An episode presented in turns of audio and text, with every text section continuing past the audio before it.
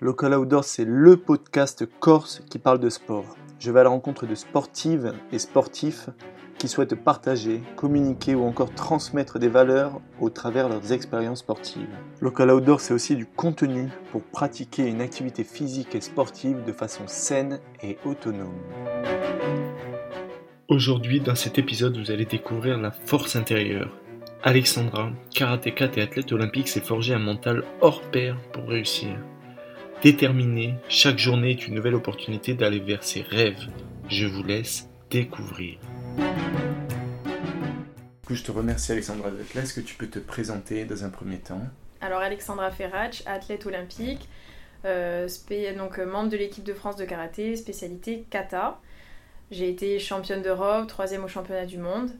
Et euh, voilà, donc aujourd'hui je reviens aussi d'une grosse blessure, c'est à noter. Donc euh, suite à en 2022 euh, lors d'un championnat d'Europe où je me suis fait les ligaments croisés. Donc voilà, l'objectif maintenant c'est de revenir plus forte que jamais de cette blessure. T'es remise totalement Oui, ça y est, totalement remise. C'est quoi, 6 mois pour se remettre? Euh, 10 mois et puis vraiment retour à la compétition quand même presque un an. Ok. J'imagine que comme tu es sportive, ça a dû aider. Euh, enfin, une blessure c'est toujours quelque chose de délicat, mais on le combat un peu plus un peu mieux quand on est sportif et sportif de haut niveau. Oui, je pense que quand on est sportif, déjà, c'est plus facile. Euh, ben, il y a toujours une mémoire musculaire, donc du coup, c'est vrai que voilà, le, muscle sur ça, euh, il est très bien fait. Et euh, donc, non, ça a été, je pense, plus facile, effectivement, parce que je suis athlète de haut niveau. D'accord. Comment tu as commencé le sport? Directement le karaté? Alors directement le karaté, tout simplement c'est une histoire de famille. je suis un peu tombée dedans comme dans la potion magique puisque mes parents sont mes entraîneurs. Mm. Ils ont un club euh, au Pascal Rossine qui est la CA Arts Martiaux. Donc en fait, euh, voilà, c'est toute la famille dedans, puisque même ma petite sœur euh, a suivi mes traces, a été aussi en équipe de France avec moi. on fait des compétitions en équipe ensemble. Donc, donc voilà, vraiment une histoire de famille. très jeune. Très jeune. J'ai commencé du coup à 4 ans, quand, parce que la section des bébés, maman, elle ouvre à, à 4 ans. Donc voilà, j'ai commencé avec elle. Et ça t'a plu direct? Ça m'a plu direct, effectivement. Après, donc ils m'ont fait quand même toucher plusieurs sports pour pas que je leur reproche d'avoir fait que du karaté. J'ai essayé de l'athlétisme, j'ai essayé les sports co. À, l'époque, c'était pas quelque chose pour moi. Donc, euh, et puis après, très rapidement aussi, j'ai fait de la danse pendant 4 ans, qui était très complémentaire avec le karaté. Et euh, à partir de, je crois, 14 ans, euh, ou même un petit peu avant, j'ai dû arrêter voilà, la danse parce que moi, ce qui m'intéressait, ce qui me plaisait, c'était les compétitions et les concours. Et je ne faisais pas suffisamment d'heures de danse pour en faire des concours.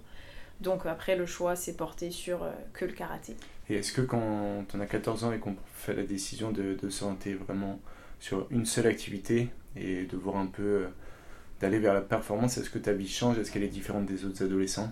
Comment tu t'es engagé à 14 ans euh, dans cette activité En te laissant bercer ou... Elle commence à changer effectivement puisque les entraînements euh, commençaient à être un peu plus intensifs, euh, plus, plus nombreux, avec des regroupements régionaux à l'époque, les week-ends. Donc effectivement, j'avais pas la même vie que, que, mes camarades à ce moment-là. Donc les week-ends, quand eux ils commençaient un petit peu à sortir, à avoir une vie d'ado, ben, je l'ai pas vraiment connue. Euh, j'étais toujours en fait euh, voilà sur, euh, sur les tatamis et en compétition. Mais pas de regret. Pas de regret parce que j'aurais peut-être pas eu les résultats que j'ai eu aujourd'hui, j'aurais peut-être jamais participé aux Jeux Olympiques sans ces sacrifices et donc si c'était à refaire, je le referais 100 fois. C'est trop bien. Le fait que tu sois en Corse, c'est. alors peut-être que tu vas me dire non, je vais me tromper sûrement ou pas, mais le fait qu'on soit en Corse au karaté, c'est peut-être une activité qui n'est pas très développée. Toi, tu as fait le choix de rester ici pour t'entraîner et par contre, tu as excellé dans un niveau international. Donc, euh, est-ce que c'est un choix de rester en Corse parce que c'est un équilibre Ou euh, tu as eu des opportunités de partir et tu t'es dit, euh, bon, quel est le meilleur choix? À 14 ans, j'ai eu l'opportunité de partir dans un pôle. Et à ce moment-là, mes parents, ils ont dit non, tu es trop jeune. Et, et pour le coup, c'était pas en kata, c'était en, combat. et donc on a une amie aussi de la famille qui avait déjà géré des crêpes à l'époque. Elle avait dit non, non, elle est trop jeune, il faut qu'elle reste avec vous. Euh, et, en fait, de toute manière, comme je me suis spécialisée dans les katas, euh, ça n'a pas été un frein, au contraire, euh, d'être, de rester en Corse. Ça a même été pour moi une force parce que voilà, il y avait le côté famille, sachant que mes parents, encore une fois, sont mes entraîneurs. j'avais pas besoin de partir faire des stages, oui, mais en tout cas, niveau entraînement, j'avais tout à la maison. Donc au final, tu as trouvé ton équilibre ici. Exactement. C'est peut-être ça aussi qui t'a fait performer à haut niveau. Oh oui, je pense qu'à haut niveau, un petit rien fait, fait le tout des fois. Donc, euh, c'est un équilibre. C'est un équilibre. Euh, pour moi, la famille est très importante et du, du fait aussi qu'ils m'accompagnent dans cette passion, parce qu'aussi c'est mes entraîneurs, c'est aussi, je pense, pour ça qu'on a réussi. Ça serait peut-être pas mes parents. Euh, voilà, c'est ça aurait été certainement différent et, souvent on, retrouve voilà des, des, des, grands champions quand les parents les suivent ou même les parents sont les entraîneurs depuis tout jeune donc oui moi je pense que ça, ça a été une force c'est quoi un grand champion? Quelqu'un qui, qui, performe dans la durée, euh, mm. bah, qui fait des résultats, mais aussi qui, qui arrive à, ne, à rester euh, euh, sain, et c'est-à-dire à éviter un maximum, voilà, de le, à limiter les blessures. Et c'est accessible à tout le monde, tu penses? Hum, À tout le monde, non. Parce que déjà, je pense qu'il faut avoir du tempérament, c'est pas donné à tout le monde de vouloir faire des sacrifices. Dans un premier temps, il faut avoir le, goût de l'effort, mais aussi savoir se faire mal, se sortir de ce ces sentiers battus, il faut voilà et oui enfin il faut être un peu maso hein. moi je le dis il faut, aimer se faire mal. Euh, moi je m'en souviens maman des fois elle, venait me voir m'entraîner elle me disait mon dieu mais je sais pas comment tu fais en fait elle en souffrait de me voir dans, dans cet état mais Enfin oui, je pense qu'il faut voilà, aimer euh, se dépasser et euh, sinon après le brin de talent aussi euh, y est pour, pour beaucoup souvent. Oui, parce que après même si le talent effectivement ne suffit pas parce qu'il faut beaucoup de travail, je pense que ça peut aider et, c'est ce qui fait que des fois il y a, y a, le grand champion. Et quand tu as commencé, vous étiez beaucoup et est-ce que tu as vu le fait que ça se soit un peu rétréci et qu'il y ait de moins en moins de, de monde qui réussissent dans mon club Dans ton club ou même euh, au niveau de la Corse Oui, effectivement. Donc c'est vrai qu'au euh, niveau insulaire, euh, quand on faisait des compétitions nationales, on performait pas trop trop. Donc donc c'est vrai que c'était un petit peu compliqué. On était tout un groupe de compétiteurs et, très rapidement j'ai réussi en fait donc à me hisser donc sur sur des podiums et et euh, donc il y avait quand même, j'avais donc en tout cas des partenaires d'entraînement et de mon club qui, faisaient des résultats, mais, mais très rapidement je me suis un petit peu détachée d'eux parce que j'ai été beaucoup plus régulière et euh, jusqu'à déjà intégrer l'équipe de France et euh, décrocher une première sélection en équipe de France. Même si tu as prouvé l'inverse, que la Corse manque peut-être... Enfin, Est-ce que tu penses que la Corse manque un petit peu d'infrastructure, de préparateurs physiques, préparateurs mentaux, de tout un contexte autour du karaté pour pouvoir performer pour les jeunes ou au contraire euh, à, mon époque, je pense que ça a manqué. Euh, maintenant, ça va beaucoup mieux. Il y a quand même le CHJC, donc euh, les jeunes sont, sont, sont beaucoup mieux encadrés. moi, c'est vrai que j'avais pas forcément les classes aménagées. Je terminais jusqu'à 18h. dès que je finissais, j'avais voilà, entraînement j'avais pas spécialement voilà de donc heureusement qu'on avait les, créneaux de mon club mais j'avais pas à ce moment-là d'infrastructures supplémentaires comme par exemple le CSJC donc euh, donc voilà ça a été euh, ça n'a pas été évident au début mais euh, ça n'a pas empêché voilà que j'ai quand à l'heure d'aujourd'hui ouais, c'est plus facile de performer qu'à ton époque. Je pense, pour les jeunes, oui. Après, j'ai réussi, moi, à mettre en place aujourd'hui ce qui me convenait, c'est-à-dire que dans j'ai aménagé le, grenier de mes parents en, dojo, clairement, mmh. avec euh, voilà, un coin de tatami et, et avec des appareils de musculation. Euh, en tout cas, enfin moi, je voilà, j'aime m'entraîner dans cette salle et, euh, et ça fait partie, voilà, vraiment de, je pense aussi de pourquoi j'ai réussi, parce que j'ai su mettre les choses aussi en place que je n'avais pas forcément à l'époque. Est-ce que tu penses, c'est une question personnelle, est-ce que tu penses que les jeunes, même s'ils ont tout et un peu plus à leur portée pour réussir, il n'y a pas euh, une, Ils sont pas un peu distraits par, euh, par les choses euh, comme les réseaux sociaux ou, d'autres aspects qui peuvent influencer leur parcours. Toi, tu as quand même eu tout ce, socle familial qui t'a guidé et un peu mis des œillères sur, sur d'autres choses qui peuvent être néfastes sur...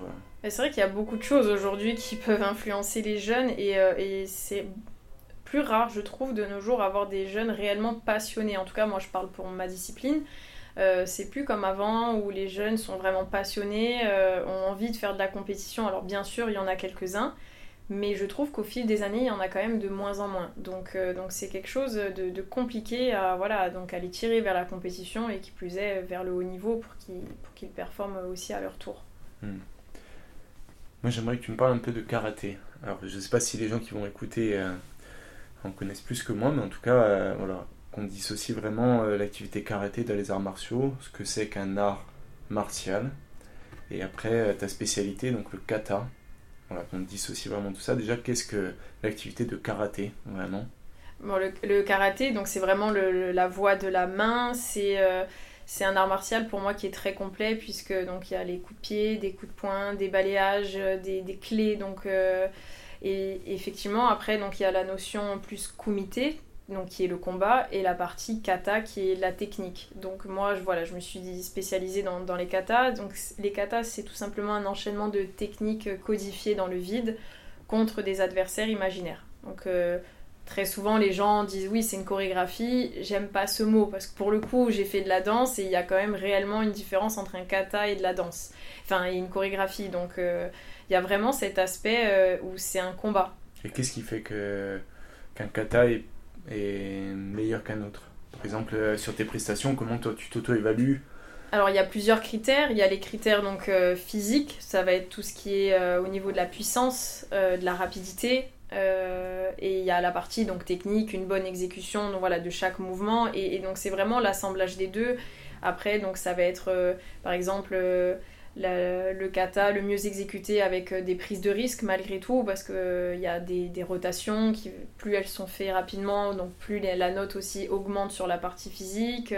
Il y a toute une notion aussi de puissance, mais de fluidité malgré tout. Donc donc c'est vraiment un assemblage un petit peu de voilà, de, tous ces éléments qui donnent euh, voilà, une, bonne exécution d'un kata. Mais c'est euh, particulier parce que tu te dis que tu vas faire un kata, donc c'est un sport euh, normalement où il y a beaucoup de. Enfin, pas un kata, pardon, tu vas faire un, du karaté, un sport où il y a de l'adversité. Et là, tu vas te retrouver sur un kata où tu es seul, mais en concurrence avec d'autres personnes. Donc, c'est, tu dois te mettre quand même dans un état assez particulier avant de rentrer sur le tatami. Euh, comment tu enfin, comment appréhendes ça? Comment tu t'y prépares? Dans quelle euh, énergie tu te mets pour pouvoir euh, essayer de performer? Mais c'est vrai. Enfin, c'est un effort quand même qui est livré. en fait, tu es, seul avec toi-même. Ouais, ouais, ouais. Non, c'est vrai que c'est pas évident parce qu'effectivement, il faut vraiment se mettre comme dans un état de transe pour pour faire nos katas parce qu'il y a, y a, vraiment cette part de, de, de, mm. de, combat et après bon forcément c'est des années d'expérience parce que c'est pas évident d'apprendre à des tout jeunes de se mettre dans leur bulle, de d'être euh, comme on, leur, on pourrait leur dire euh, il faut que tu sois tu fasses le guerrier. Euh.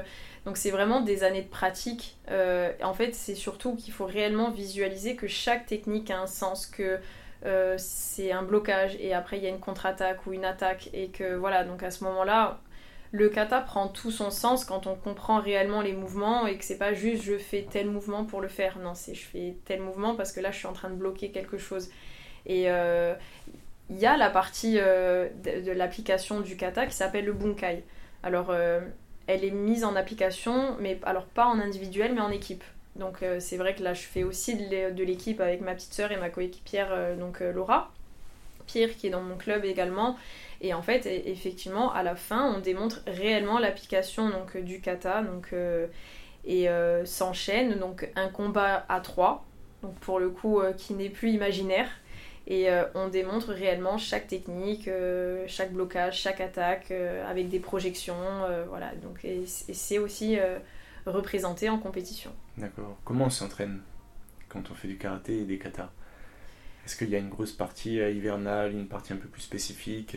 Comment tu organises ton année par exemple? Oui, moi je trouve qu'il y a quand même une, la partie, la saison estivale où là il faut quand même faire du foncier, c'est important. C'est là où aussi on doit développer euh, euh, certaines capacités physiques qui pourraient être limitantes chez, chez, certains sportifs.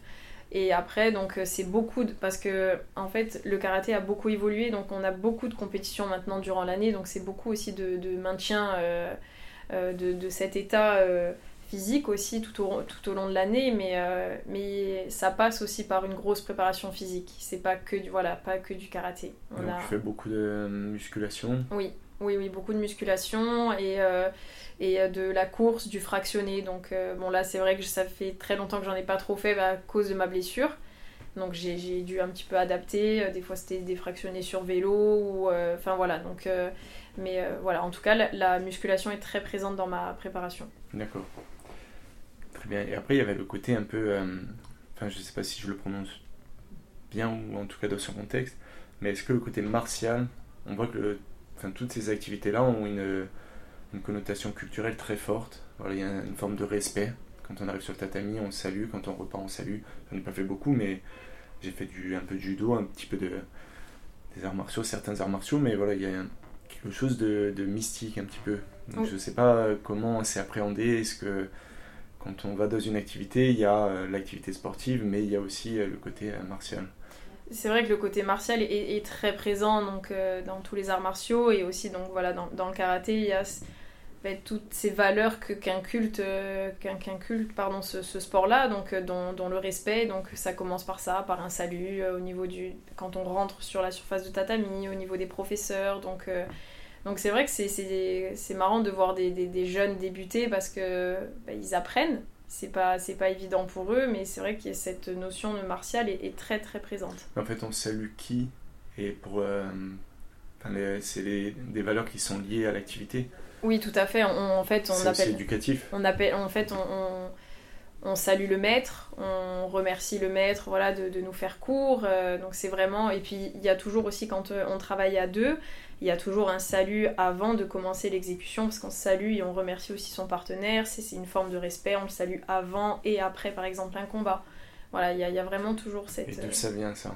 Est-ce que c'est euh, le fait qu'on le maître transmette à l'élève Oh, je pense que ça, ça vient du Japon. Du coup, comme le karaté, euh, le, berceau euh, vient de, voilà, du Japon, euh, les Japonais sur ça, de, de, ils, sont, ils sont très respectueux. Et donc, c'est vrai qu'après, les arts martiaux, moi en tout cas, je retrouve beaucoup la, la culture japonaise dans, dans les arts martiaux, ce respect envers, envers l'autre qui est très très présente. Ça t'a influencé le fait que ça soit euh, le Japon Tu avais envie d'y aller Est-ce que tu y allais Oui, tu y allais en plus avec. euh, Oui, oui, oui, Jeux je Olympiques. suis. Bon, même avant les Jeux Olympiques, euh, ben, je suis allée. Pourquoi? Parce que ben, comme ça vient du Japon, euh, ça reste quand même aujourd'hui les meilleurs et les références. Donc je me suis beaucoup formée avec eux. Et puis donc c'est vrai que. Donc oui, je suis, je suis- allée là-bas. C'était un rêve ou pas alors, je euh, pas spécialement en fait. Enfin, c'était plus d'abord de la curiosité parce que j'avais aucune notion de comment ça pouvait être. Et, euh, et c'est vrai que bon, ben, j'en ai pris plein les yeux là, là, le jour où je suis allée voilà, au Japon pour la première fois. Donc c'est vrai que c'est un pays que j'adore et à chaque fois je suis très contente d'y retourner. Et il y a cette culture euh, art martial qu'on ressent dans toute la ville? Oui, moi je trouve quand même que ça se pays. ressent dans le pays, ça se ressent dans, la- dans leur éducation, dans la manière de faire. C'est des gens qui sont très respectueux, ils sont, puis, ils sont toujours euh, là euh, euh, à, vouloir nous aider. donc non, non, ça c'est vrai que c'est très présent, je trouve, chez eux. D'accord. Après, tu parleras des, des JO, moi ça m'intéresse beaucoup. Je voulais savoir comment, dans quel état d'esprit, parce qu'il y a Alexandra là qui est devant moi, mais je pense qu'il y a une autre Alexandra qui doit changer de visage au moment de rentrer en compétition, et du, du coup, dans quel esprit compétitif tu te mets, dans quel esprit tu te mets dans ton mindset pour commencer une compétition? Est-ce que c'est déjà les 2-3 jours avant, une semaine avant? Comment tu te prépares à ça? Alors, euh, au plus j'avance, au plus je vois que, et justement parce que je le, je le prépare avec euh, en préparation mentale, donc je, je vois que je suis quelqu'un où il faut pas que je rentre trop tôt dans la compétition. Alors qu'à l'époque, justement, des fois c'était la, semaine avant, mais presque ça en était même trop parce que je- j'en vivais plus quoi. À l'époque, c'était même par exemple, je sais pas si la compétition elle était à midi, le matin même au petit-déj, c'était tac, écouteur, j'étais dans ma bulle. En fait, c'est trop. Ça me correspond pas et au plus voilà, j'avance, au plus je commence à me, voilà, réellement à me connaître. Et euh, je me mets dans ma bulle, mais c'est-à-dire que je peux parler, rigoler juste avant de monter sur tatami. C'est après, je pense que c'est aussi effectivement des années de pratique parce que ça doit pas être donné à tout le monde, mais dès l'instant où, je sais pas, comme s'il y avait un bouton et j'appuie sur play et tac, à ce moment-là, là, je ferme tout et effectivement, je suis dans ma bulle et je suis en mode euh, combattante. Hmm. Donc, euh, Tu t'es cherché un peu euh, au niveau. euh, Enfin, en fait, tu t'es cherché toutes ces années où tu te disais, bon, peut-être qu'il faut que je rentre une semaine avant, dix jours avant. Mais c'est vrai que quand on sait pas, on, on essaye toujours d'avoir de, de commencer à avoir des petits rituels. Et puis au final, c'est vrai que je me rendais compte qu'au plus j'étais trop tôt dans la compétition, au plus je stressais énormément. Et, euh, et donc j'ai besoin de, de me relâcher aussi. Et c'est pour ça que ça, ça passe par euh, rigoler avec le coach, euh, faire deux trois blagues avec ma euh, Enfin voilà. Par contre, il y a toujours ces petits côtés où juste avant de monter sur le tatami, il faut que je regarde où sont mes parents dans les gradins. Voilà, donc Ça joue. ça joue, ouais, ouais, ouais. Et puis la plupart du temps, ils sont tout le temps là. Donc voilà, c'est je regarde où ils sont et c'est bon, je suis dans ma bulle et je peux attaquer. C'est trop bien. cet aspect famille, moi, tu m'as tu voulais un petit peu en parler et j'aimerais qu'on revienne dessus. Du coup, c'est un élément de ta réussite. Voilà, c'est même en, gras et en gros et le, premier titre, je pense. Mais euh, qu'est-ce qui a joué Enfin, qu'est-ce qui a joué Qu'est-ce qui joue Et euh, est-ce que c'est quelque chose qui se transmet? Est-ce que ça compte vraiment en gros à 90% de ta performance? Moi, je pense que oui, parce qu'aujourd'hui, euh, forcément, c'est mes parents, donc ils me connaissent énormément, ils me connaissent par cœur, euh, et donc ça veut dire que sur le tatami, euh, ils vont savoir aussi comment je, enfin, comment j'agis, comment je réagis, et donc tout de suite, c'est plus facile, voilà, à gérer avec un coach, même si je dis pas qu'un coach ne peut pas me connaître autant, mais ça prend plus de temps en tout cas. Et ce rapport coach parents C'est pas. Euh, C'était dur euh, ben, à l'adolescence, forcément. C'était dur. Euh, forcément, j'étais un petit peu rebelle. et puis c'est là où, comme tout le monde, on teste un petit peu. Mais en fait, je me rends compte que même pour eux, je pense que cette double casquette n'était pas évidente à gérer, mais ça a été une force parce que malgré tout, déjà comme on est unis en dehors du karaté, ben, mm. dans le karaté forcément ça se voit que vraiment il y, y a, une force. Il y a... Et puis, euh, non, c'est vrai que. Puis, déjà, rien que pour le côté pratique, c'est-à-dire que mon père est à, il est à domicile, quoi. Il veut m'entraîner, c'est je lui dis papa, on s'entraîne, go, on y va. Quand c'est pas papa, ben, c'est maman, elle est dispo. Donc, euh, non, non, c'est vrai que moi je trouve ça important et même le fait que ma petite soeur soit, soit rentrée après en équipe de France. Et, aujourd'hui, euh, je dois l'avouer que justement, la preuve tout à l'heure, je disais que j'étais plus sport indiv. Donc, c'est pour ça que j'ai toujours fait que de l'individuel. Et en fait, après les Jeux Olympiques, j'avais dit, euh, je veux intégrer l'équipe. Et euh, j'en suis persuadée qu'aujourd'hui, j'ai intégré aussi l'équipe parce qu'il y avait ma sœur dedans. Peut-être qu'elle n'aurait pas été là, euh, j'aurais, j'aurais pas voulu intégrer l'équipe. Alors j'en avais déjà fait quelques années auparavant, mais voilà, je serais peut-être pas revenue vers ça. Et, donc je pense qu'au contraire, c'est, une force. Tu transmets beaucoup avec ta sœur? Oui. Tu échanges beaucoup? Oui, oui, oui. Et puis c'est facile parce que on sait comment se gérer. Elle, elle sait que par exemple, voilà, je vais peut-être être de nature à plus stresser par rapport à elle. Et, euh, et comme il y a eu une compétition où quand euh, pour le coup là je m'étais blessée, ben, c'était presque moi qui, l'a qui l'a enfin, qui la réconfortait parce que forcément donc ça a été ça a été dur de gérer les, ligaments croisés en place de 3 euh, en, 2022 lors des championnats d'Europe donc c'est vrai que du coup, oui, le fait qu'on se connaisse par cœur en dehors, euh, je trouve que ça aide. Euh, et puis, enfin, quoi de mieux que de partager toutes ces émotions après en famille mmh, C'est sûr. Mmh. Comment on vit une, une blessure? C'est dur? Euh, oui, oui, c'est très dur. j'ai eu entre guillemets de la chance de l'avoir quand même assez tard dans ma carrière. je l'ai eu quand même à 30 ans, donc je sais qu'il y en a, ils sont les ligaments croisés bien plus tôt par exemple. Donc j'ai quand même eu la chance d'avoir euh, voilà, mon corps qui m'a préservé euh, pendant, pendant beaucoup d'années.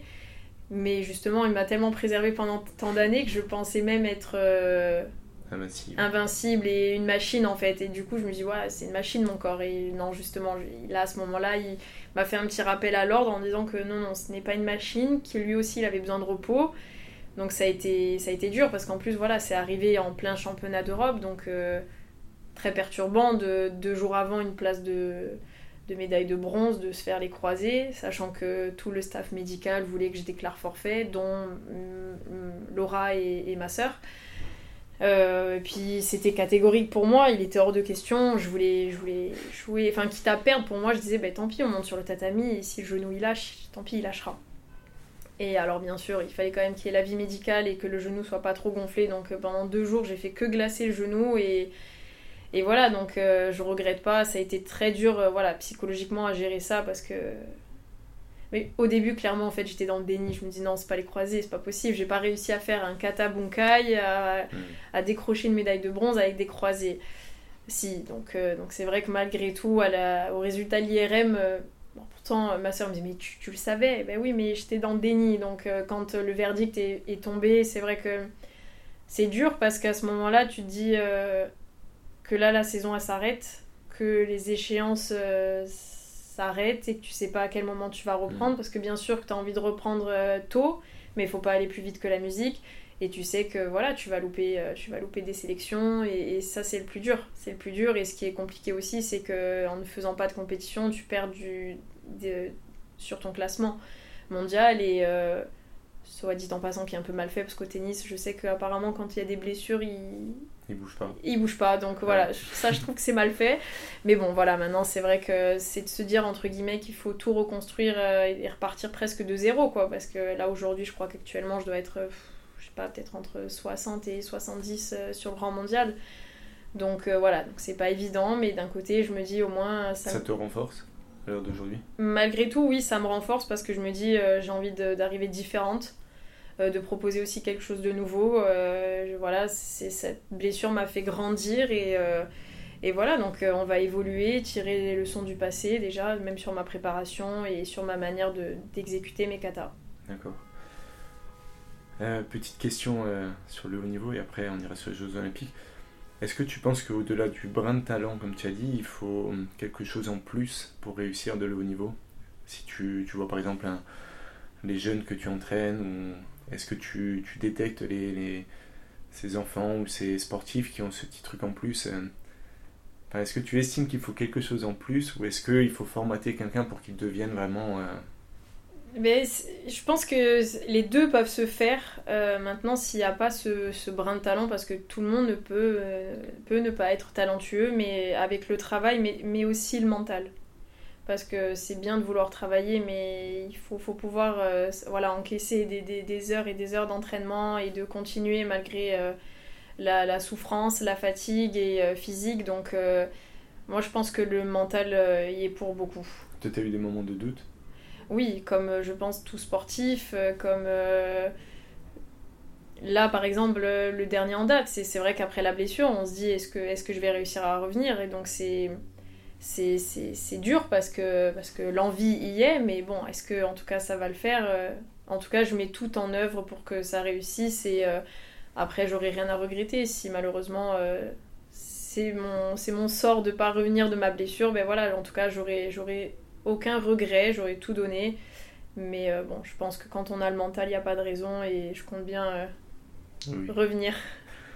Et c'est quoi les compétitions qui ont le plus compté pour toi ont été le plus fortes pour l'instant dans ta, dans ta carrière?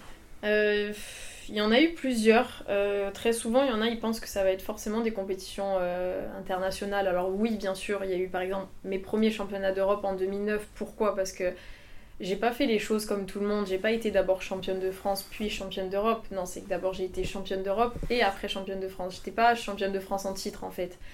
Donc forcément, j'ai envie de dire ça parce que c'est ce qui a lancé ma carrière. Euh, donc en 2009. Après, il y a eu en 2016, parce que ça a été une année très compliquée où euh, en début d'année, je perds mon grand-père et je perds aussi ma, ma sélection pour les championnats d'Europe. Et euh, je reconnais qu'à ce moment-là, j'avais plus envie de rien. À ce moment-là, je dis j'arrête. J'arrête, j'étais complètement démotivée et je voulais même pas participer au championnat de France quelques même un mois après parce que je me suis dit mais de toute manière la sélection est donnée ça sert à quoi? Ma concurrente, elle va me battre et je vais faire deuxième. Donc, euh, j'en avais pas envie. Et en fait, euh, bon, bah, du coup, la compétitrice qui est en moi euh, s'est réveillée à une semaine de la compétition et je me suis dit non, c'est pas, pas moi, ça me ressemble pas, je vais y aller. On va prendre les armes et on va y aller. Et, et en fait, je, je, bats ma concurrente alors que quelques semaines après, elle était censée partir aux Europes. Et donc, je fais championne de France. Donc, ça a été un moment très fort en émotion, sachant qu'en plus ma, ma soeur juste avant, donc elle gagne, et un, un, jeune aussi que j'entraînais, donc euh, est aussi champion de France. Donc du coup, il y avait. T'as bien fait d'y aller. Voilà, j'ai bien fait d'y aller. Il y avait, il y avait une grosse, voilà, grosse satisfaction et, beaucoup de voilà d'émotions dans, ce championnat. Et je pense que le, la dernière compétition vraiment, ça a été le tournoi de qualification olympique. En, voilà, en juin 2021, le 11 juin, où je décroche ma qualification olympique. Euh, ça a été vraiment la, libération parce que ça a été un, long travail sur plusieurs années depuis 2016 que on savait qu'on était olympique et donc ça a été un parcours très très long fastidieux. Donc du coup c'est vrai que à ce moment-là euh, décrocher sa qualification euh, ça a été euh, une bouffée d'oxygène et se dire ça y est j'ai réussi. C'est 4 ans de travail pour ben, même 5 du coup vu qu'on a eu le Covid. Ouais. Mais euh, oui, 4 ans de travail acharné où, ma vie a complètement changé. Euh, les compétitions, c'est-à-dire qu'on passait à 5 compétitions par an à quasiment 14 en 2019. Donc euh, ça, a été, ouais, ouais, ça a été très très lourd. j'ai dû partir très souvent en regroupement, mais en fait toutes les semaines. Du lundi au mercredi, j'étais à Paris. Et le jeudi, vendredi, donc ici à Ajaccio en train de m'entraîner, mais aussi en, à la, la CAPA, là où je travaille. Donc du coup, ça a été un rythme vraiment de fou. Et en 2019, quand même, euh, je tombe euh, en burn-out. Et euh, ouais, j'en pouvais plus. Et là, je dis à ma mère, je j'en peux plus. Et, et, en fait, c'est vrai que même, je lui disais, mais j'ai envie de tout arrêter. Là, je prends plus plaisir. Je vais monter sur tatami. C'était plus possible. J'étais ah sur le continent. Non, c'était vraiment trop. Et à ce moment-là, donc mon employeur a, a vraiment compris, je pense, le message d'alerte. Et à ce moment-là, et même la fédération aussi a mis voilà a mis en place ce qu'il fallait pour aller voir mon employeur en disant il faudrait qu'Alexandra ait un détachement jusqu'au jeu. Et j'ai eu un détachement à 100%, donc euh, ça a été une bouffée d'oxygène. C'est vrai qu'à ce moment-là, euh, j'avais l'impression presque d'être une sportive professionnelle. Donc, euh, donc voilà, là, jusqu'à fin de 2019, jusqu'au jeu, en fait, j'ai pu me consacrer qu'à ça. Donc non, ça a été une grosse chance. J'ai écouté un truc là, c'était une, une, une, fille qui fait l'athlé qui se prépare au JO 2024 et en fait qui est obligée de travailler. Mm. Et euh, elle a eu 15 000 euros une aide de son club parce qu'elle a fait une très belle performance, mais elle galère, elle, elle travaille à Carrefour, elle n'arrive pas à s'entraîner vraiment comme elle veut et tout. Et c'est un réel problème. Moi, c'est un sujet sur lequel je vais intervenir dans pas longtemps en parlant de la différence entre euh, les activités. Mm. il y a certaines activités qui ont beaucoup d'argent, les footballeurs ne se posent pas la question. Après, il faut quand même arriver au niveau, mais, Bien sûr. mais il y a quelque chose à soulever à ce niveau-là. Et, euh, et c'est intéressant que tu en parles parce que euh, voilà, peut-être que le karaté c'est euh, c'est la chose la plus importante de ta vie et au moment, à ce moment-là, ton employeur a fait le bon geste, elle a mm. les fédés ont fait les bons gestes aussi pour que tu puisses vivre ce, enfin, ce, ce rêve ou ces, ces, objectifs. Parce que après ça crée des frustrations et ça peut aller beaucoup plus loin qu'un burn-out et, et c'est important de le soulever. Enfin, en tout cas, il y a trop peu d'activités euh, qui sont aidées financièrement ça tourne autour de quelques activités dont on va pas citer trop trop les, les noms, mais après bon, c'est bien qu'il y ait de l'argent là-dedans, mais c'est pas très équitable je trouve. Oui, et c'est compliqué justement de, de voir qu'on a du mal à s'en sortir, et c'est vrai que bon, après en France, on n'est pas les seuls hein, malheureusement. Quand euh, par exemple, moi je compare avec mes concurrentes en Italie, elles font que ça et on te demande de rivaliser un championnat d'Europe face à une italienne qui ne s'entraîne euh, enfin qui s'entraîne H24 et qui se repose quand elle veut qui n'a pas besoin de travailler. Donc euh, euh, c'est pas les mêmes problèmes donc la nation italienne axe vraiment par exemple oui ah même les espagnols. Donc et puis il y a, d'autres aussi nations comme ça. Donc pour eux c'est vraiment une force. Et c'est vrai qu'en France on a du chemin à faire je pense pour sur la politique sportive ouais c'est compliqué, ouais. Après, euh, voilà, je sais qu'il y a. Moi, j'ai des collègues en équipe de France, par exemple, qui vont être euh, détachés aussi, qui travaillent à la SNCF et ils doivent seulement 60 jours à leur employeur. Hmm. C'est rien. Et moi, je me considère quand même comme chanceuse parce que je travaille à 50% euh, donc à la CAPA mais ça reste quand même du 50%, c'est pas 60 jours. Eh donc euh, il y a vraiment des, des, différences entre euh, les disciplines, entre... Euh, donc voilà. 50% où tu vas pas récupérer, où tu vas pas aller mieux manger, faire ta sieste. C'est ça, donc c'est vrai que c'est compliqué. Après, encore une fois, je, je, me plains pas parce que, parce que voilà, je... C'est des semaines de folie, certes. Je cours, je vis à 100 à l'heure, mais en attendant, voilà, j'ai aussi un travail et, et euh, mon employeur m'a toujours suivi et je, l'en remercie parce que voilà, donc c'est aussi un équilibre parce que j'aurais peut-être pas un travail, j'arriverais peut-être pas aussi à performer euh, euh, parce que ben, j'aurais ce souci-là aussi à gérer. Hmm. Comment on perçoit les Jeux Olympiques quand on est sportif de haut niveau? Moi, j'ai toujours au début euh, vu ça à la télé avec Usain Bolt, je m'en souviens, je disais maman, je veux faire ça et on n'était même pas olympique. Ouais. Et en fait, on n'était pas olympique et du coup, enfin, ma mère me disait mais Alex, euh, enfin, tu rêves là, qu'est-ce que tu dis? Enfin, ne dis pas ça aux gens parce que tu vas passer pour euh, et je dis ouais, ouais, je sais, mais c'est et en fait au début c'était qu'un rêve parce qu'on déjà on n'était même pas olympique. Puis dès l'instant où on a commencé à, à l'être, c'est devenu un objectif, mais euh, plus que présent dans ma vie. J'avais toujours dit que c'était le Graal, et je pense que j'ai réellement compris euh, le sens de ce mot dès l'instant où j'étais au village, au village olympique. Là, j'ai compris en fait pourquoi tout le monde dit ouais, c'est le Graal, effectivement. C'est vrai. Ouais, c'est. Et encore, et encore, je l'ai vécu à petite échelle parce qu'il y avait le Covid, donc euh, il y avait des barrières sanitaires voilà, c'était quand même assez très présent. Mais le, le gymnase vide, voilà. Donc il y avait beaucoup de choses qui ont fait que. Tu l'as pas vécu à 100% Je, l'ai pas vécu à 100%, mais voilà, se retrouver. Euh, dans, un village avec euh, Kevin Meyer, tu le croises, tu vois euh, les frères Karabatic, enfin c'est juste fou quoi. Et t'es es là, toi t'es toute petite à côté d'eux et tu te dis purée, je suis, je suis avec eux au jeu quoi. Donc c'est vrai que ouais, c'est quelque chose d'énorme. C'est indescriptible. T'es trop contente de l'avoir fait Oui. Ah bah oui, c'était depuis 2016, c'était l'objectif quoi. C'était bah, ils sont même gravés dans ma peau. Donc euh, oui, oui, c'est... Et ouais, tous ceux qui y passent, ils sont... Ouais, c'est, rare ceux qui n'ont pas le tatouage, ouais. donc oui, oui, non, c'est... Ça a été un rêve et euh, après, certes, j'aurais aimé qu'il se termine autrement avec une médaille. Maintenant, pour le karaté, il faut pas oublier que ça a été un parcours de sélection énorme et on était seulement que 10 athlètes à pouvoir euh, y participer. Donc euh, il fallait décrocher sa sélection et je me dis ça reste quand même une victoire même si effectivement la médaille n'est pas au bout. Euh, c'était une victoire d'être parmi ces 10 athlètes euh, mm. dans le monde. Et qu'est-ce que tu en penses du coup des JO 2024 et le fait que le, le, karaté ne soit pas rappelé? Ben, On est très frustrés parce que déjà ils nous l'ont dit bien avant qu'on fasse Tokyo. Donc ça a rajouté déjà, ce qu'il faut dire, une pression supplémentaire dans le parcours en se disant si je fais pas les jeux là à Tokyo, mm. je les ferai plus jamais. Donc euh, c'est une incompréhension parce que surtout que voilà, on a quand même eu un champion olympique, on se dit, euh, enfin, on a envie de, défendre nos chances et même moi j'avais envie voilà de rejouer ça euh, à domicile. c'est une incompréhension parce que sur, sur 5 sports additionnels, ils en choisissent que 4 et il reste une place. Pourquoi, pourquoi on ne nous met pas? Donc donc c'est vrai que c'est... Il y a eu des explications pas de la Fédé? De la Fédé, non, parce que même eux, ils essayaient de faire campagne, ils savaient pas plus que ça. Après, on a eu des échos comme quoi, apparemment, c'était politique, forcément, c'était aussi financier. Par exemple, ils ont choisi le breakdance, qui est sponsorisé Red Bull. Donc, euh, est-ce que les sponsors aussi euh, ont joué pour, pour certaines disciplines? Certainement.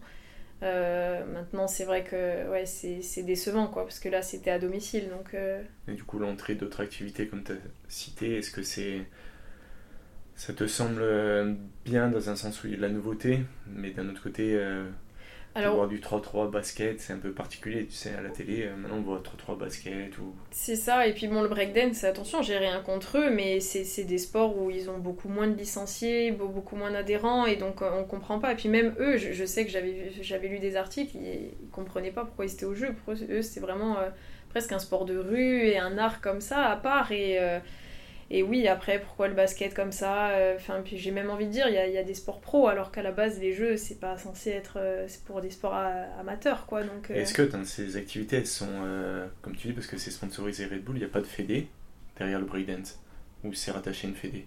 Alors j'avoue que je sais pas. Je parce sais que, pas. ça, questionne beaucoup dans le sens, moi non plus, je sais pas. Hein. mais ça questionne beaucoup dans le sens où est-ce que c'est le privé qui rentrerait maintenant sur des activités sportives. Après, il y avait eu des articles aussi qui disaient qu'à l'époque, le karaté était trop jeune pour entrer olympique et apparemment maintenant, on serait trop vieux.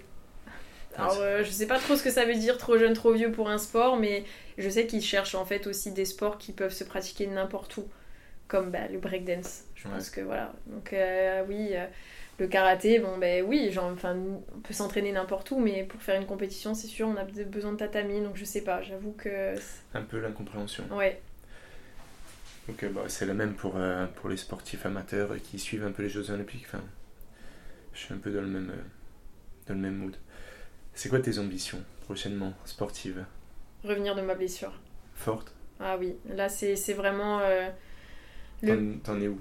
le, ben, J'en suis que là, je pense que ça y est, on est sur les starts.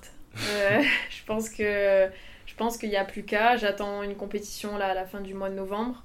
Et donc voilà, donc j'ai fait quelques compétitions auparavant où je reprenais vraiment des marques. C'était pas encore ça puisque j'étais encore limitée dans mes amplitudes au niveau du genou et, je sens que ça va beaucoup mieux. Donc c'est pour ça que là, je, voilà, j'ai vraiment envie à de, de, voilà, de, prouver que je peux revenir plus forte et, euh, ça va me faire... Le, enfin, c'était quand même 10 mois de rééducation, euh, c'était très long. Donc euh, voilà, moi c'est vraiment d'abord l'objectif de, de, revenir de cette blessure plus forte que jamais. Et tu as des ambitions un peu compétitrice aussi ou tu as des compétitions prévues? Oui, oui, oui. Donc euh, après, il y a la Coupe de France euh, le, le 2, le 2 décembre. Euh, c'est vrai que c'est toujours une compétition, alors à part l'année dernière parce que j'ai pas pu, mais ça faisait quand même 11 ans d'affilée que je la gagnais de manière consécutive. Donc donc c'est vrai que ça reste toujours des compétitions à cœur, enfin qui, me tiennent à cœur et que j'ai envie aussi de, voilà, de, de, de faire et de remporter. maintenant je sais que ça, ça va c'est une bataille qui va se faire aussi sur du, sur du long terme. Il faut que je retrouve ma place, donc pour ça, il faut que je sois régulière. Voilà, donc euh, donc c'est ce qui m'importe surtout aujourd'hui, c'est de proposer le, karaté que je veux, la nouvelle Alexandra. Euh, voilà, et je pense que le reste en découlera, mais voilà, retrouver effectivement ma place euh, en équipe de France et pour prétendre à faire les prochains championnats d'Europe. Est-ce que toutes les compétitions sont médiatisées, télévisées? Malheureusement non. Comment nous on peut suivre par exemple? De temps en temps, euh, par exemple, quand c'est une compétition de la euh, du, circuit de la WKF, euh, il va y avoir sur leur chaîne YouTube. Mais bon, ça marche pas toujours. Toi, tu repartages les liens sur ta page? Si on me le, enfin, j'avoue que pas forcément en story, mais bon, je, je, peux le faire. Ou alors, si les gens me demandent, je les aiguille. Mais, mais les compétitions nationales, c'est vrai qu'aussi trop peu, c'est trop peu médiatisé. C'est dommage. Ok, c'est juste pour, mm. par curiosité, si on peut te suivre, c'est intéressant. Et euh, je voulais savoir un petit peu aussi euh, ton avis pour le, enfin, que tu as par rapport à, à la place des femmes dans le sport, pas seulement dans le karaté, ça joue beaucoup, mais en règle générale, il y a très peu de médiatisation autour de ça. Et du coup, je voulais savoir quel était ton, ton avis non, je suis un peu féministe sur les bords, donc forcément, euh, moi, je, j'étais un peu outrée de voir que enfin, les choses commencent à, changer. Les choses commencent à changer, donc c'est vrai que tant mieux, parce que la preuve, euh, moi je prends l'exemple du karaté, euh, il y a la championne olympique, c'est une espagnole on la voit de partout avec euh, Nadal. Donc euh, je pense que voilà, donc elle commence à peser dans le game. Euh, et puis même par exemple en France, dans, le judo, on a l'exemple aussi avec Clarisse qui a été double championne olympique. À l'époque, on n'entendait que parler de Teddy Riner. Donc les choses commencent à, bouger, à évoluer et on voit de plus en plus des, des femmes sportives